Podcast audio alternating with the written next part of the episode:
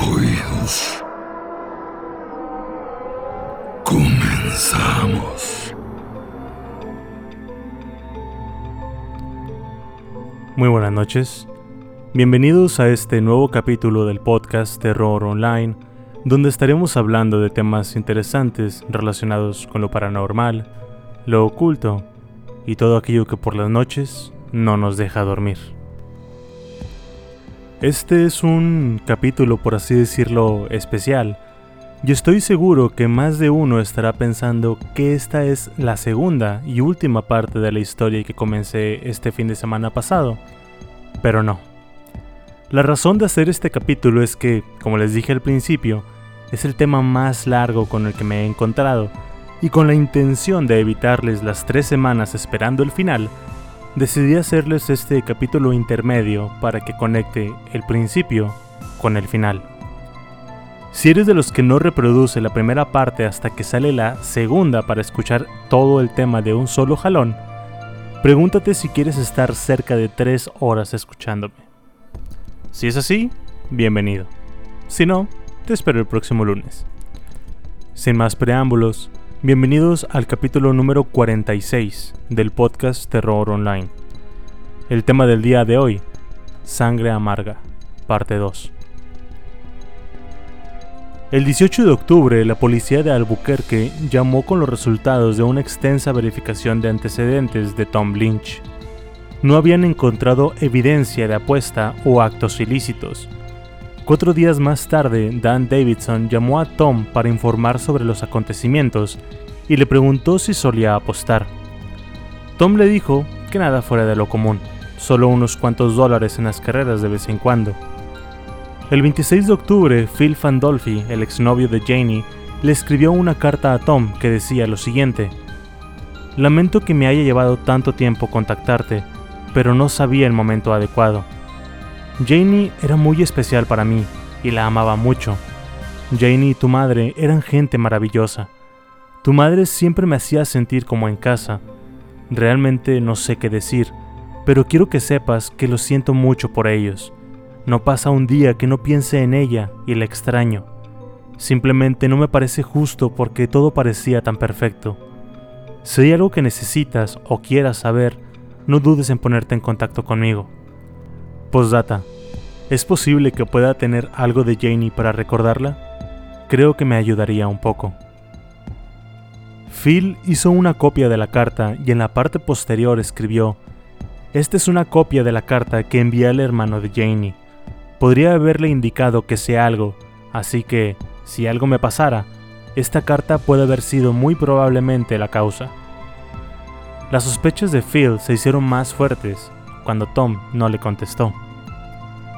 La tensión de tener la mitad de su fuerza de detectives asignada a un solo caso comenzó a notarse en el departamento de policía del condado de Oldham, y Lenny Nobles tuvo que ser retirado de la investigación de los asesinatos Lynch de vez en cuando para aliviar la carga. Para noviembre, Lenny ya estaba tiempo completo en un caso de abuso infantil. Ante ninguna pista nueva, Davidson llamó a Tom y le pidió que aumentara en 5 mil dólares la recompensa de 10 que ya había ofrecido por información. Tom estuvo de acuerdo y Davidson comenzó a publicar anuncios en los periódicos de Louisville. La nueva recompensa provocó solo un par de llamadas. Un hombre insistió en que los evangelistas de televisión Jerry Falwell y Jimmy Swaggart estaban detrás de los asesinatos. Una mujer dijo que los perros de Dolores deberían identificar a cualquier sospechoso. Para principios de diciembre, Davidson estaba buscando ayuda en la prensa. El titular del Courier Journal del 5 de diciembre decía, Doble asesinato deja a policía frustrado. La historia no trajo nueva información, y Davidson comenzó a buscar a otras fuentes. Preparó una sinopsis para un boletín nacional a través de la red de información policial para ver si había producido casos similares en otros lugares. Se registró un caso en Illinois en el que una mujer había sido asesinada a tiros en la puerta de su cochera. Seis días antes de Navidad, Nobles y Childers juntaron todo el caso y lo entregaron al FBI, con la esperanza de que se pudiera hacer un perfil psicológico del asesino, pero eso también resultó inútil, pues la información era insuficiente. Febrero trajo otro golpe al caso cuando Childers resbaló sobre el hielo, se fracturó el tobillo y se quedó sin trabajo durante tres meses. Al siguiente mes, Ruby Vickers, una empleada de un supermercado, no se presentó a trabajar y las llamadas telefónicas a su casa no tenían respuesta. El jefe de la policía de la ciudad fue a ver qué estaba mal. Encontró la puerta principal de la casa abierta. Al entrar, se encontró con una escena macabra. La sangre estaba por todas partes, en las paredes, los pisos, los techos, y Ruby Vickers estaba tirada en el piso. Su cuerpo había sido machacado con un hacha. En un cuarto de servicio en la parte trasera de la casa estaba su marido, Roy, también atacado con un hacha hasta la muerte. Carrollton, el lugar en donde había ocurrido este doble asesinato, era una ciudad del río de Ohio que estaba dentro de la jurisdicción de la policía estatal. Cuando la llamada se hizo para asignar el caso, la responsabilidad cayó en Dan Davidson. Nunca antes había tenido dos asesinatos dobles a la vez. Davidson llamó a Steve Nobles, jefe de la policía del condado de Oldham, y le dijo que el nuevo caso tenía prioridad. Davidson sabía que no había vínculo alguno entre los casos. Los asesinatos de los Lynch habían sido hechos casi por profesionales, pero los Vickers habían sido salvajemente masacrados. Aquí hago un punto y aparte porque la segunda familia de las que les quiero hablar y que obviamente es importante para la historia son los Newsom. Podría decir que la historia de esta familia se remonta hasta 1920 y 1921, los años en los que nacieron Robert Weasley Newsom II y Francis Newsom. Sus padres eran Robert Newsom y Hattie Carter. Sé que puede ser un poco confuso, pero habiéndoles dicho esto se lo resumo así. Robert y Hattie se casan y tienen dos hijos, Robert II y Francis. A Robert padre le decían Piu Piu y a Robert hijo le decían Bob. Siguiendo, la música fue parte fundamental de la vida de Bob. Desde chico, su madre, Hattie, insistía en su formación musical. Francis, su hermana menor, se puso rápidamente al piano, pero Bob no quería tocar un instrumento. Trataba de tocar el violín, pero no le gustaba. Él lo que quería era cantar. No fue hasta que su madre lo envió a clases de voz cuando encontró las verdaderas alegrías de la música y comenzó a construir sus sueños alrededor. Para cuando estaba en la escuela secundaria, su corazón estaba puesto en convertirse en un cantante profesional. No solo fue solista con su coro de la iglesia, así como con el coro de la escuela, sino que también fue invitado con frecuencia a cantar acompañado al piano por su hermana en otras iglesias y clubes privados. Y sí, digo privados porque la familia Newsom era adinerada. Su padre era más práctico y tradicionalista, se dedicaba a subastar tabaco y le había enseñado a su hijo habilidades que él consideraba varoniles, como arreglar maquinaria, construir cosas con sus manos, cómo hacer crecer las plantas de la tierra y pensaba, ¿la música era un intercambio apropiado para un hombre? Bob creció alto y delgado, sus compañeros de la escuela lo consideraban un poco amanerado por su complexión, pero a él no le importaba. Incluso entró al equipo de fútbol americano de la escuela secundaria y se convirtió en un linebacker, aunque pasó la mayor parte de su tiempo en la banca. En casi todo, menos en el fútbol, Bob sobresalía. Fue un estudiante de honor tan dotado en matemáticas y ciencia como en música y literatura. Tranquilo por naturaleza, exigía respeto y fue extremadamente popular.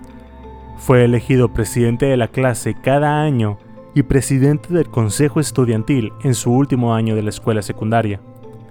Como estudiante del último año, sus compañeros lo eligieron como el más guapo, el más intelectual y el mejor de todos.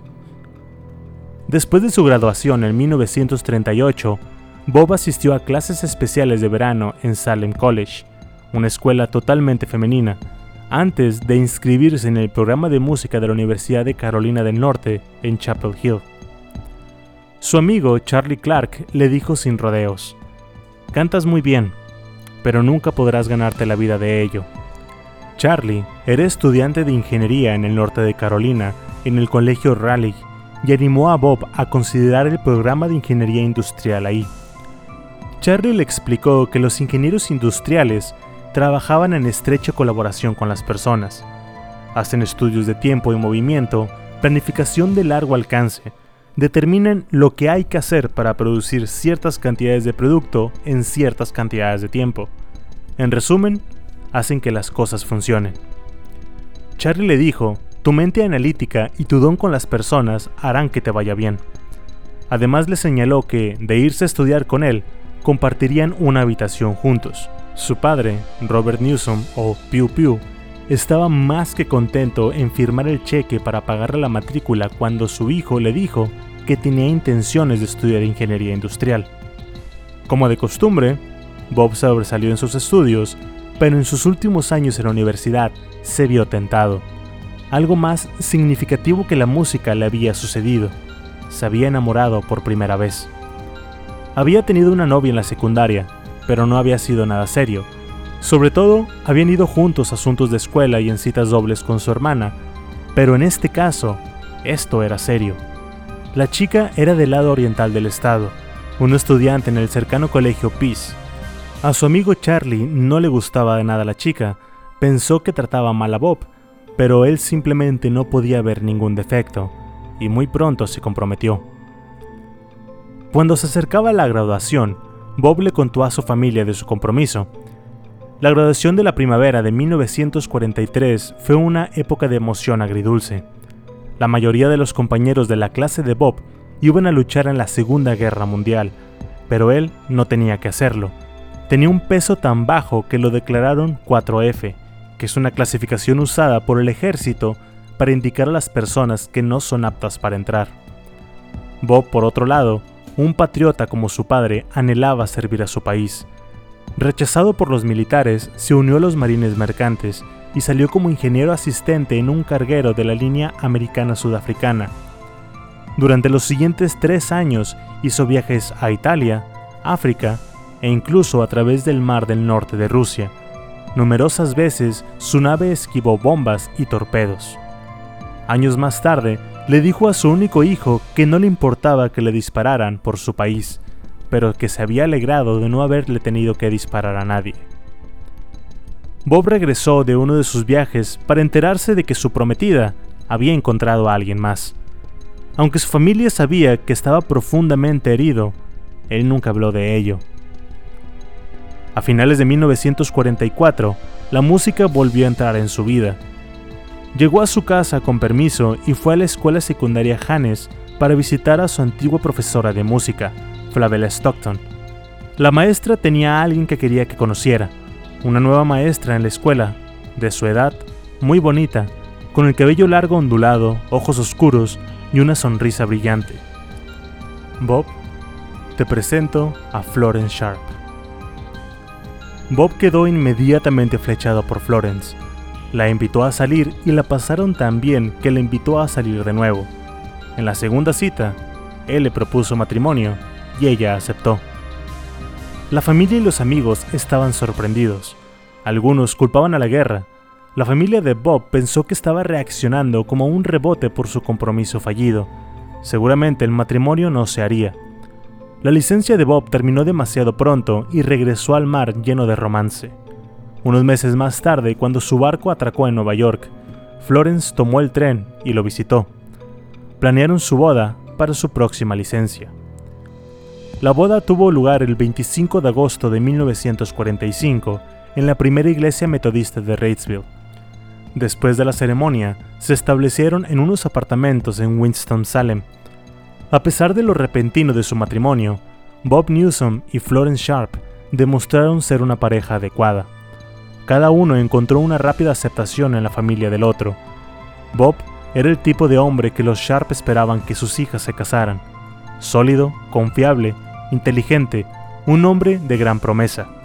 Lo mejor de todo es que era un verdadero caballero, amable, generoso, considerado, atento y hasta humorístico. Los Newsom se encariñaron rápidamente con Florence, pensaron que era la esposa perfecta para su hija, una que sacaría a la vista sus mejores cualidades. Florence rápidamente se convirtió en una devota y amorosa nuera. A Robert Newsom le gustaba especialmente el sentido de humor de su nueva nuera y la valentía con la que hablaba. Pensaba que la familia Sharp era un poco aristócrata, pero no vio pretensión alguna en Florence. Ambas familias estaban complacidas cuando, poco después de que Bob regresara de la marina mercante, Florence anunció que estaba esperando un bebé, un primer nieto para los Newsom. El bebé llegó como un regalo de Navidad. Nacido en la víspera de Navidad de 1946 en el Annie Pell Memorial Hospital en Reidsville, una niña animada con los ojos marrones brillantes de su padre y entregada al mundo por su tío, el Dr. Fred Cleaner, la llamaron Susie Sharp. Como pueden ver, ya mencioné a las tres familias restantes, los Newsom, los Sharp y por último los Cleaner. La llegada de Susie al mundo trajo la necesidad de más espacio y Bob alquiló una pequeña casa en Jarvis Street. Cinco días antes de que Susie celebrara su tercer cumpleaños, llegó un hermanito, fue nombrado Robert Weasley Newsom III, para ser llamado Rob por la familia. Susie había sido asfixiada de afecto, particularmente de su padre, y resintió la llegada del nuevo bebé, haciendo pucheros cada vez que no recibía atención. Al mismo tiempo, la hermana de Bob, Francis, había dado a luz a su primera hija, Nancy. Poco después del segundo cumpleaños de Nancy, esta enfermó con polio. Su brazo izquierdo, sus piernas y su tronco quedaron paralizados y languidecía de fiebre alta. Florence llamó a su cuñada Francis para hablarle sobre Fred Cleaner, quien había hecho mucho trabajo con pacientes con polio. El trabajo que el Dr. Cleaner había hecho era experimental. Él creía que dosis masivas de vitamina C administradas por vía intravenosa podía detener la polio. Francis lo habló con su pediatra, el cual no pensó que el tratamiento le ayudara, pero le dijo que no se interpondría en su camino si ella quería probarlo. Francis y su marido, desesperados, aceptaron el tratamiento. El doctor Cleaner le dio a Nancy vitamina C, equivalente a lo que dijo se encontraría en 5 galones de jugo de naranja. Regresó varias veces más para darle inyecciones y su temperatura comenzó a bajar la parálisis comenzó a retroceder. Más tarde, Francis sometió a Nancy a una rehabilitación física intensa, lo que la dejó solo con pequeños rastros de haber tenido polio. Bob y Florence estaban asustados porque Susie había jugado con Nancy en la fiesta de su segundo cumpleaños. Sus padres la llevaron con el Dr. Cleaner, quien les confirmó que efectivamente también tenía polio. Yo pensé que la polio no era contagiosa, pero investigué y sí se puede contagiar si una persona introduce partículas fecales de una persona infectada en su boca. Esto puede ser por la saliva, la comida o alguna bebida. Considerando que era una fiesta de cumpleaños, es posible que Nancy no se lavara las manos después de ir al baño y tomara a Susie de las manos o tocara su comida. En cualquier caso, Susie, al igual que su prima Nancy, comenzó el tratamiento vitamínico y pronto recuperó su vivacidad. Susie se había convertido en una niña activa y precoz. La comenzaron a llamar Susie Q para distinguirla de su tía, Susie Sharp. Susie Q no podía entender cómo dos Susies podrían estar en una sola familia, así que comenzó a llamar a su tía Susu. Y poco tiempo después, todos en la familia hicieron lo mismo. Ambas se hicieron muy unidas y Susu se volvió su confidente. El problema con Susie es que quería siempre las cosas a su modo. Cuando tenía cuatro años, su madre volvió de casa de su trabajo para encontrarse con su ama de llaves, Neely Davis, tan molesta por el mal comportamiento de Susie, que hasta estaba dispuesta a renunciar. Esta niña es demasiado para manejar, le dijo la señora Davis.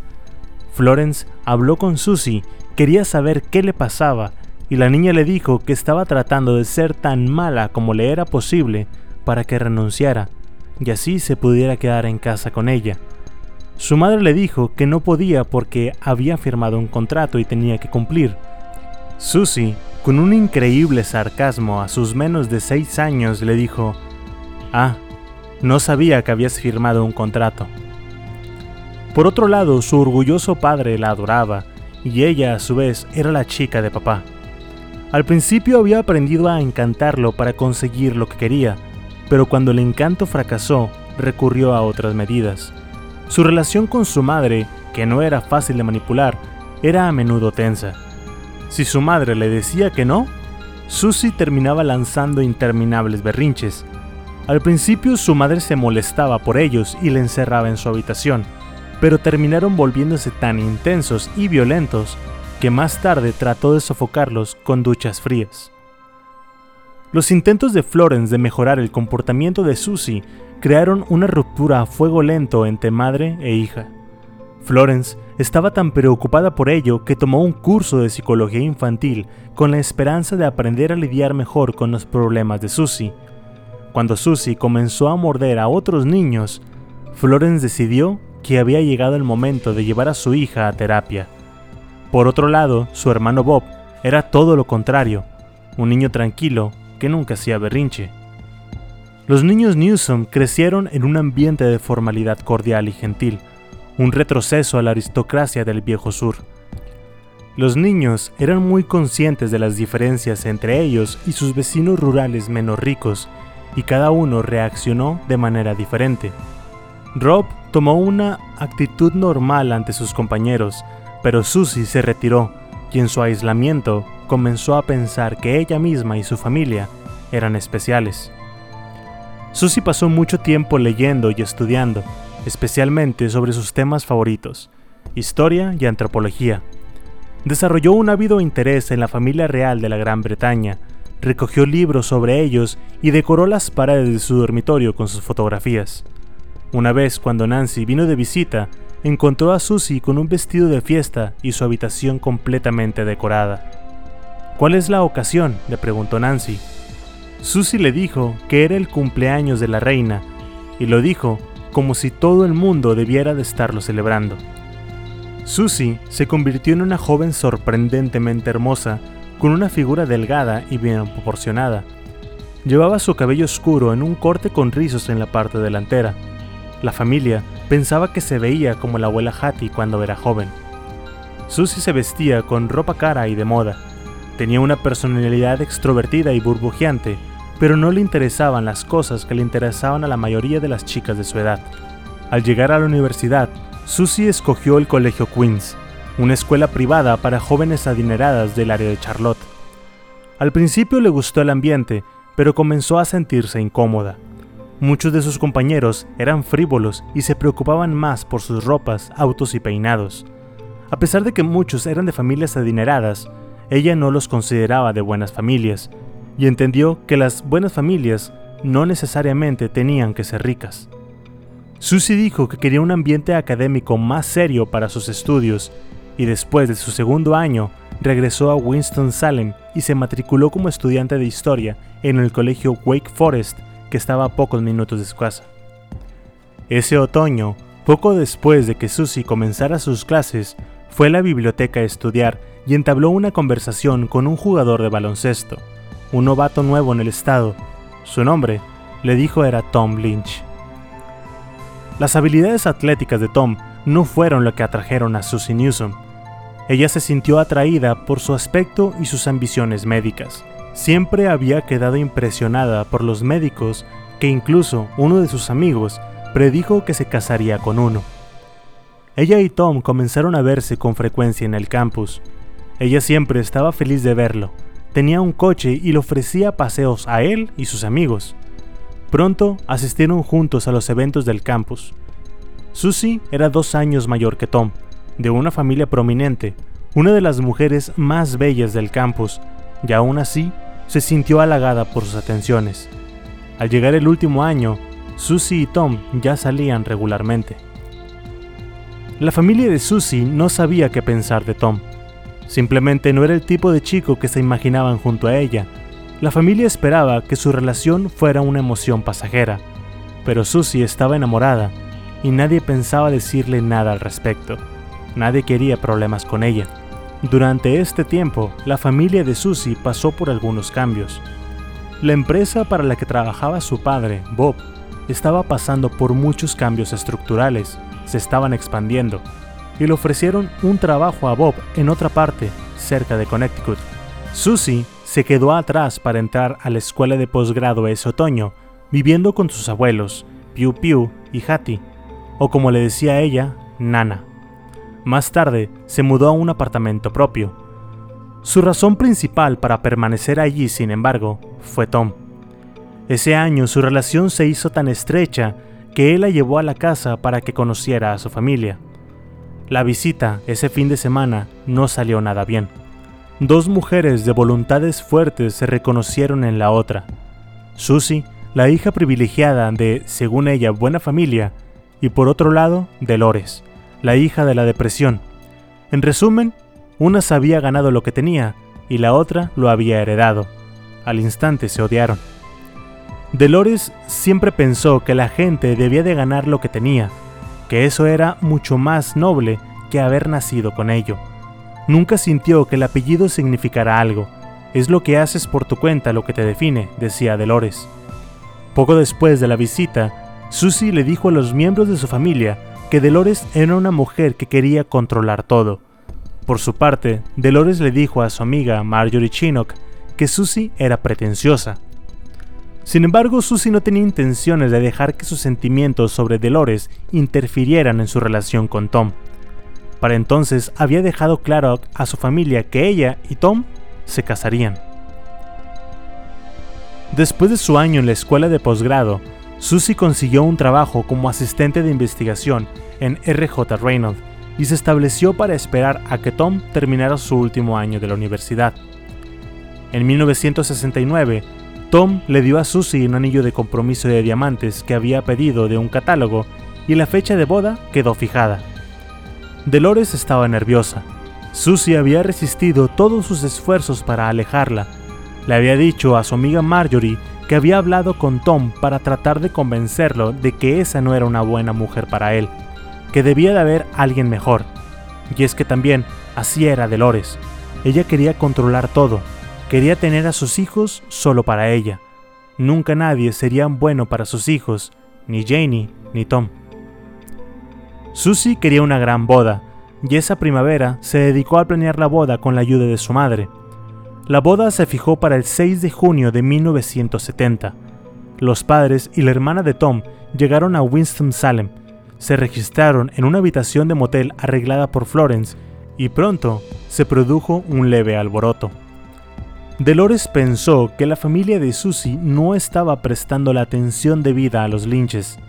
Susie estaba furiosa con Dolores, afirmando que la había avergonzado porque había bebido demasiado en la cena de ensayo. Poco antes de la ceremonia, Susie encontró la manera de recriminarle algo a Janie, y fue por el vestido que, según ella, no estaba bien planchado. Dolores defendió a su hija diciendo que no había tiempo para plancharlo, y Susie dijo, bueno, entonces no estará en la boda. La boda se llevó a cabo con gran tensión y hasta el final, Dolores esperaba que Tom no aceptara. Después de la boda, Tom le dijo a Susie que no se dedicaría a la medicina, en cambio se sentía atraído por la odontología y se inscribió a la escuela dental. Dolores le consiguió un lugar para que se quedaran en lo que conseguían su propia casa. El detalle es que el lugar que le encontró fue el mismo edificio en donde se estaba quedando Janie mientras estaba en la universidad. Así tendría una excusa para verlos. Tom comenzó las clases ese otoño y su madre le estaba ayudando a pagar la escuela por lo que él y Susie pudieron vivir modestamente con su salario. Tom estaba en la escuela todo el día y estudiaba durante la noche. Mientras tanto, Susie disfrutaba su trabajo y estaba feliz con Tom, pero extrañaba su casa en el norte de Carolina. Todo era soportable, menos una cosa, y estas eran las llamadas de Dolores o sus visitas. Dolores rara vez se quedaba mucho tiempo cuando pasaba por ahí mientras visitaba a Janie, pero poco tiempo después le comenzó a decir a sus amigas que Susie nunca la había hecho sentir bienvenida y que ni una sola vez le había ofrecido darle algo de comer o algo de beber. Susie, por su parte, vio las visitas y llamadas regulares de Dolores como una interferencia en la vida de ella y de Tom. Aunque los padres de Tom vivían a unos cuantos kilómetros, Susie se rehusaba a visitarlos. Solo una vez durante Acción de Gracias, Susie había aceptado, pero al llegar comenzó a quejarse de que tenía dolor de cabeza y se fue a acostar a una de las habitaciones. Dolores le llevó una bandeja con comida, pero no la aceptó. Susie permaneció encerrada hasta que llegó la hora de irse. Esa fue la primera y última vez que Susie aceptó ir a esa casa. En su último año de la escuela de odontología, Tom se unió a la Marina y serviría dos años. Esto le daría el tiempo para decidir qué hacer más adelante y le permitiría ahorrar dinero para comenzar una práctica. También permitiría que el gobierno de Estados Unidos pagara por él y Susie para formar una familia. Habían planeado tener hijos desde el principio, al menos dos, y poco después de la graduación de Tom, Susie llamó felizmente a su casa en Carolina del Norte para decirles que estaba embarazada. Ella y Tom se establecieron en un apartamento en Beaufort, a pocos kilómetros de la base, y mientras Tom se puso a trabajar reparando los dientes de los reclutas, comenzó a ver a los médicos de la base y a hacer preparativos para la llegada de su bebé. El primer bebé del matrimonio llegó el 30 de agosto y lo llamó John Weasley. Tom llamó a su madre con las noticias y Dolores le dijo que ella y Janie irían a ver al bebé. Condujeron a Beaufort y llegaron mientras Tom estaba trabajando. Dolores llamó para hacerle saber a Susie que estaban en la ciudad y le preguntó si podían llevar algo para cenar.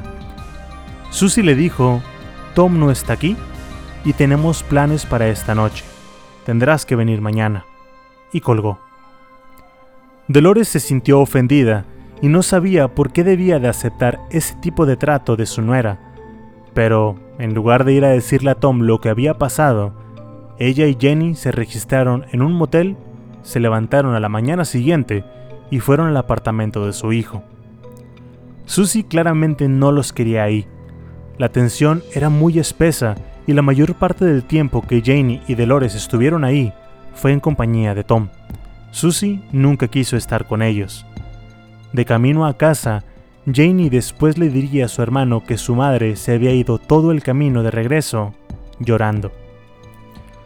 Susie dio a luz a su segundo hijo, otro niño, el 26 de marzo de 1976.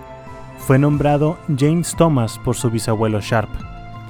Florence condujo a Beaufort para ver al bebé, pero Dolores no lo hizo. Jim no tendría más de dos años antes de que ella lo viera por primera vez.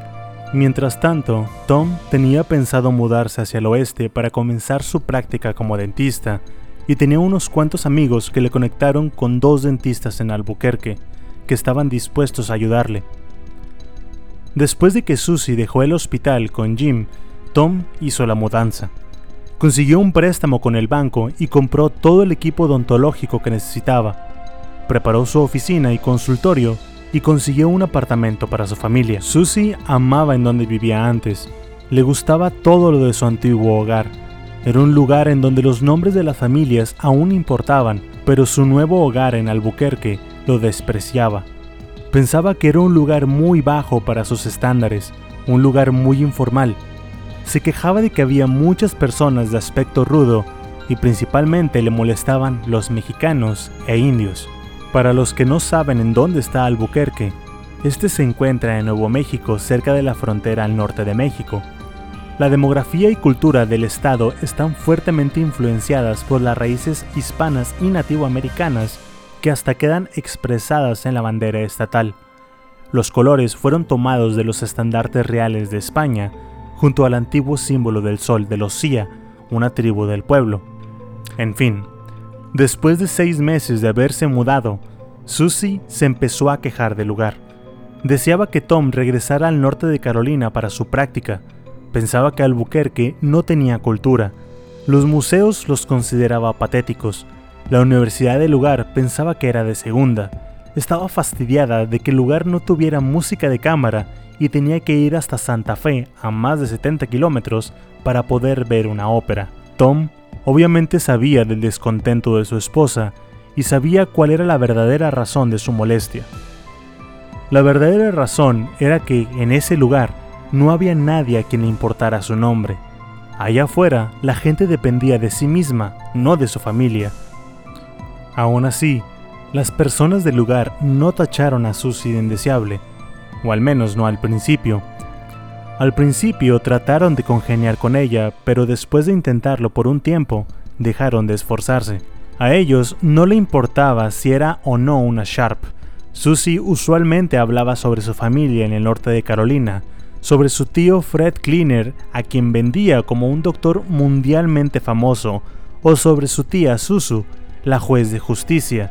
Siempre mencionaba la ocasión en la que la revista Time la había anunciado como una de las 12 mujeres más importantes en Estados Unidos.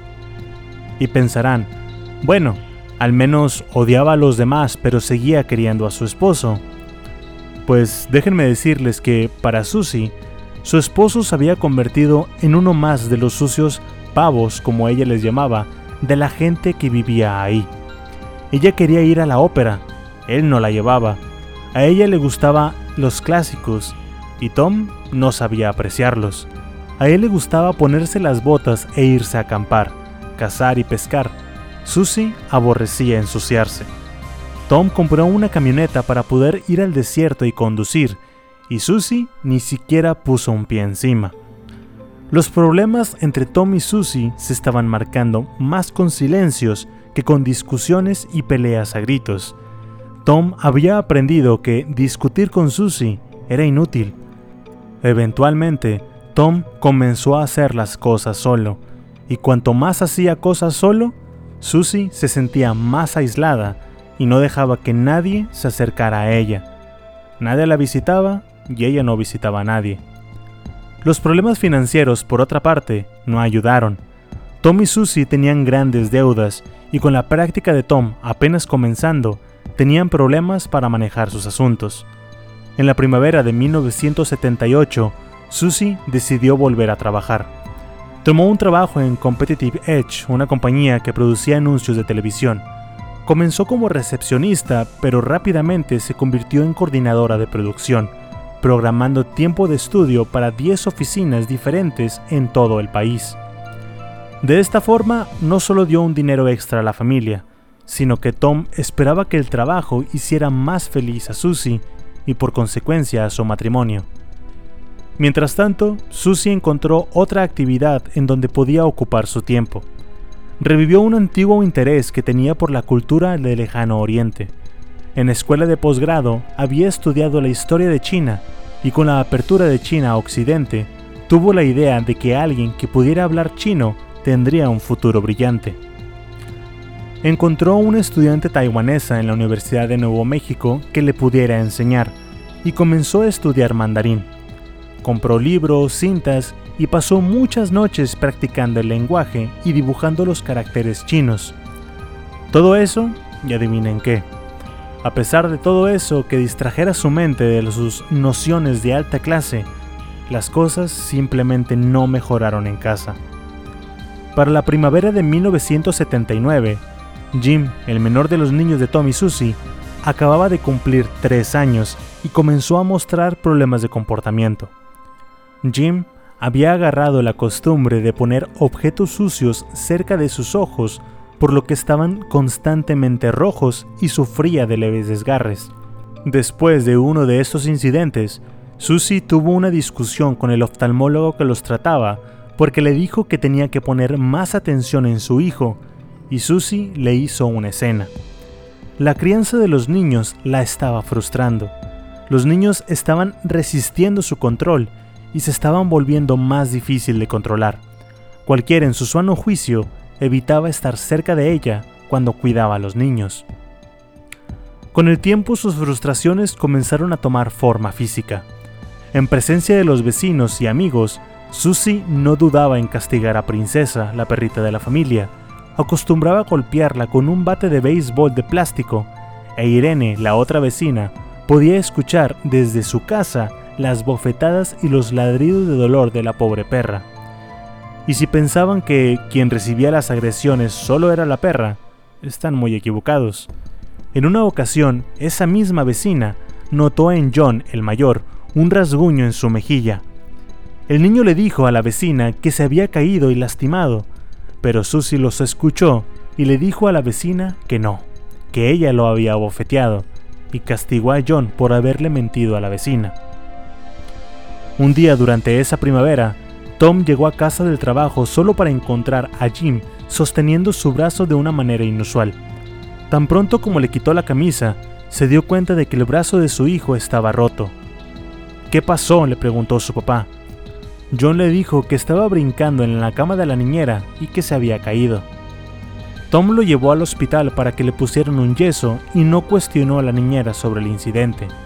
De haberlo hecho, se hubiera enterado de que los niños nunca se habían acercado a las habitaciones porque la niñera siempre mantenía las habitaciones cerradas. Cuando John había dejado la casa esa mañana con Susie, estaba bien. Y cuando Susie lo había traído de vuelta, tenía el brazo roto. Un día, cuando aún tenía el yeso en el brazo, Susie llevó a los niños a la casa de la niñera y los dejó sin mencionar una lesión. La niñera notó que los ojos de John estaban rojos por haber llorado, pero esto no era inusual. No fue sino hasta unas horas más tarde cuando tocó la cabeza de Jim y éste se encogió de dolor, cuando se dio cuenta que bajo el cabello de un lado de la cabeza había un bulto.